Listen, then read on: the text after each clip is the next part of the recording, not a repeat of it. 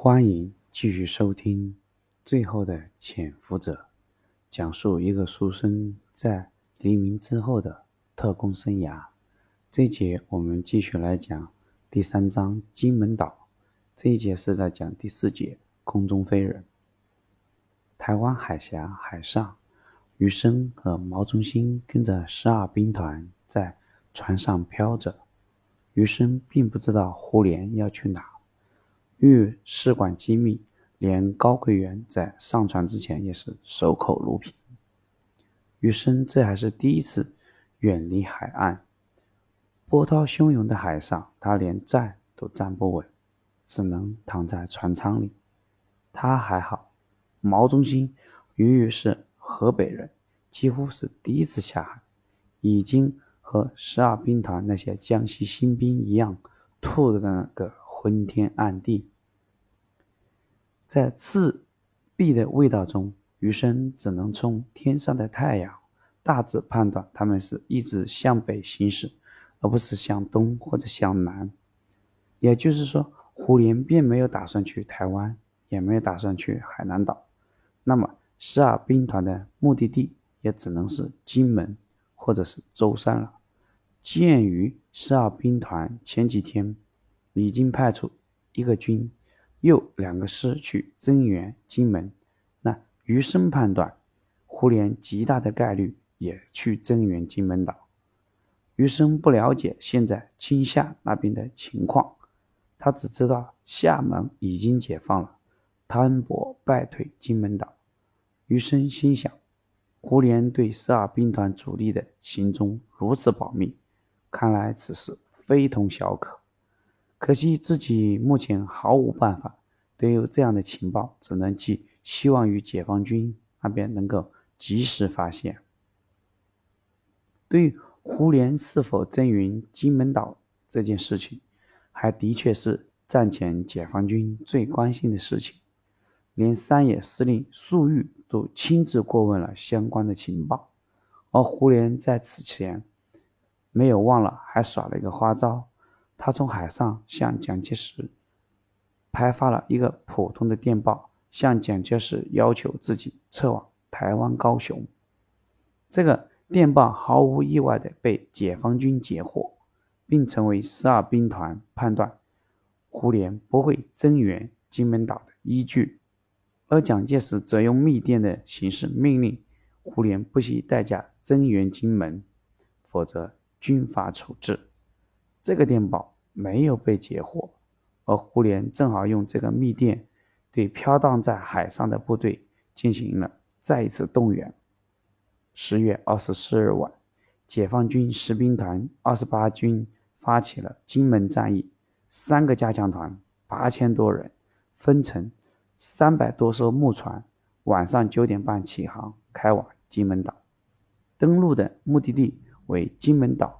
古宁头到一点红之间的海滩，金门岛一共有三个海滩可以登陆：北边的古宁头，南边的廖罗湾以及东边的关沃地带。解放军经过侦查，决定在北面古宁头一线登陆。不幸的，这也是李良荣判断的解放军登陆点。在二十四日当天。的白天，李良荣还组织部队在这个地方举行了反登陆演习，其中有一辆美制坦克抛锚停在沙滩上。结果，在二十五日凌晨一点，当解放军登陆海滩的时候，国民党就像演习一样，立刻开始了反击。那辆抛锚的坦克也莫也莫名其妙的突然启动。重创了解放军的登陆部队。更糟糕的是，由于在抢滩的时候，解放军战士不懂得这个潮潮汐的规律，导致所有的船只只能在滩头搁浅，无法动弹。船只无法返回第二梯队，只能汪洋兴叹。天亮以后，国民党的军舰和飞机将这些船只全部炸毁。登陆部队彻底成了没有后援的孤军。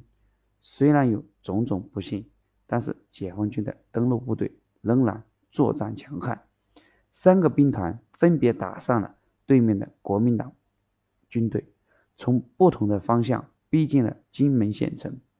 李良荣将所有的兵力投入了反击，才稳定了局面。八千解放军和三万国民党达成了僵持。现在就到了谁的援兵先到，谁就能获胜的地步。二十五日白天。胡琏的十二兵团已经进入了金门岛廖罗湾，余生站在甲板上，也已经听到了金门岛北部传来的连天炮火。虽然余生也算是军军人，但是离战场如此近，却也是第一次。毛中心倒是不紧张，他是老兵游子，打仗也见多了。高奎元特地在抵达前给余生打声招呼。让余生留在船上，别去冒险。但是余生坚持要高奎元去一线，他想亲眼看一看解放军，亲自感受战场的气氛。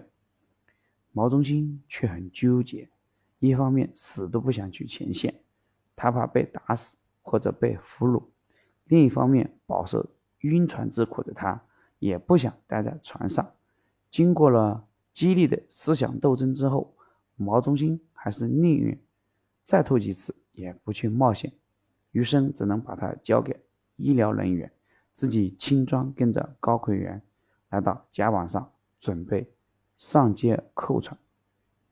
此时的金门岛北部炮火连天，南部的廖罗湾也不平静，风高浪急，让杰克船根本没有办法和。十二兵团的运兵船完成完成对接，由于离海滩还比较远，徒步涉水也不可能。前线的军舰失火，胡琏干脆命令部队向接客船强行跳过去。由于朝夕的原因，两艘船彼此跟着大浪上下浮动，浪高则会离得很近，浪低则会分开。胡琏要求官兵在两船相接的时候。果断跳船，这个命令把所有人都吓得两眼这个面面都是发青啊。余生站在甲板上抓住救生圈，也不敢动弹。这个时候，兵团警卫连长第一个站出来，要给所有人打一个样。于是他站在两船靠近的瞬间腾空向接客船跳过去。不幸的是，他跳早了，落到了两船之间。在两船相碰瞬间被挤成了肉饼，十二兵团的官兵吓得心里发抖，这一下更没有人跳了。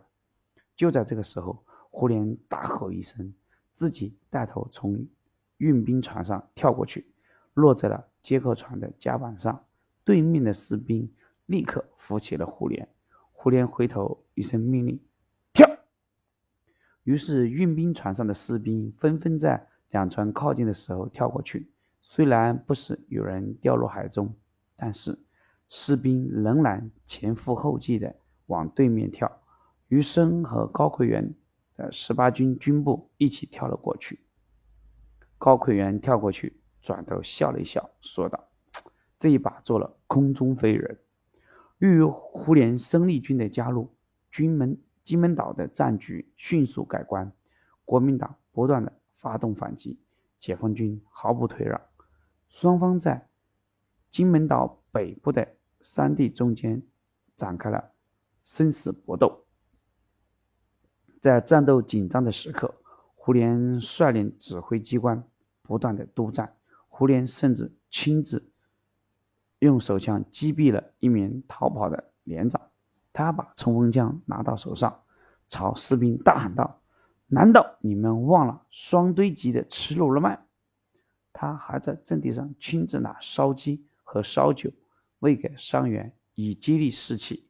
终于，在国民党各级军官的督战之下，五万军队将仅剩几千人的解放军登陆部队挤压到了古岭头一线的山上。由于没有船，解放军仅在二十五日夜间增营了一个。增援了一个营，再也没有了后续部队。金门岛战役大局已定。十八军军长高魁元和十九军军长刘云汉意气风发地跟着部队往前冲，余生乘坐的吉普车跟在他们后面。真在经过一个山坳的时候，树边的这个路边的树林里突然冲出一支这个解放军的小部队。高奎元坐的这个车啊，这个司机被打死了。高奎元和刘元汉连滚带爬的跑进了草丛，才没有丢掉性命。余生则是躲在了树后。就在他感觉自己要死的时候，国民党的坦克冲了上来，坦克朝解放军的小部队疯狂的发射钢珠弹。这种早被日内瓦公约严禁使用的弹药，像扇形瀑布一样洒向。解放军战士很快，这支小部队的全队战士几乎全部阵亡。高奎元捡了一条人命，他半是愤怒，半是自嘲，又惋惜地说道：“都是山东人，山东人竟是老八路。”高奎元自己就是山东枣庄人。余生一路跟着高奎元前进，一路上他亲眼看见了很多解放军官兵的尸体。亲眼目睹了惨烈的战斗，尸山血海的场景，让他从一开始的震惊，转而变为愤怒，最后是心痛，到了后面则是惋惜。这些战死的士兵几乎都是农民子弟，解放军那边几乎全部来自于山东，而国民党这边几乎全部来自于江西。也就是说，不论谁负谁胜。最后死的不是江西的老表，就是山东的老乡，这一点让双重身份的余生感到无比痛心。他参军的时候是为了抗日，是为了杀日本鬼子，而现在不论结果如何，死的都是自己的人。每当多看到一个死去的战士，他自己的内心就更痛苦一份。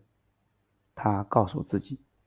以后的日子里，他更应该做的事情就是想方设法的避免战斗，避免死人。这一个目标和任务超出了自己国民党保密局科长的身份，也超出了自己中共卧底的身份。幸运的是，之前一直孤军奋斗的，很快就会有自己的同行者了。好，关于这一节空中飞人，我们就讲到这里。那我们这一讲到，他很快有自己的同行者，他会是谁呢？我们请听下回分解，谢谢。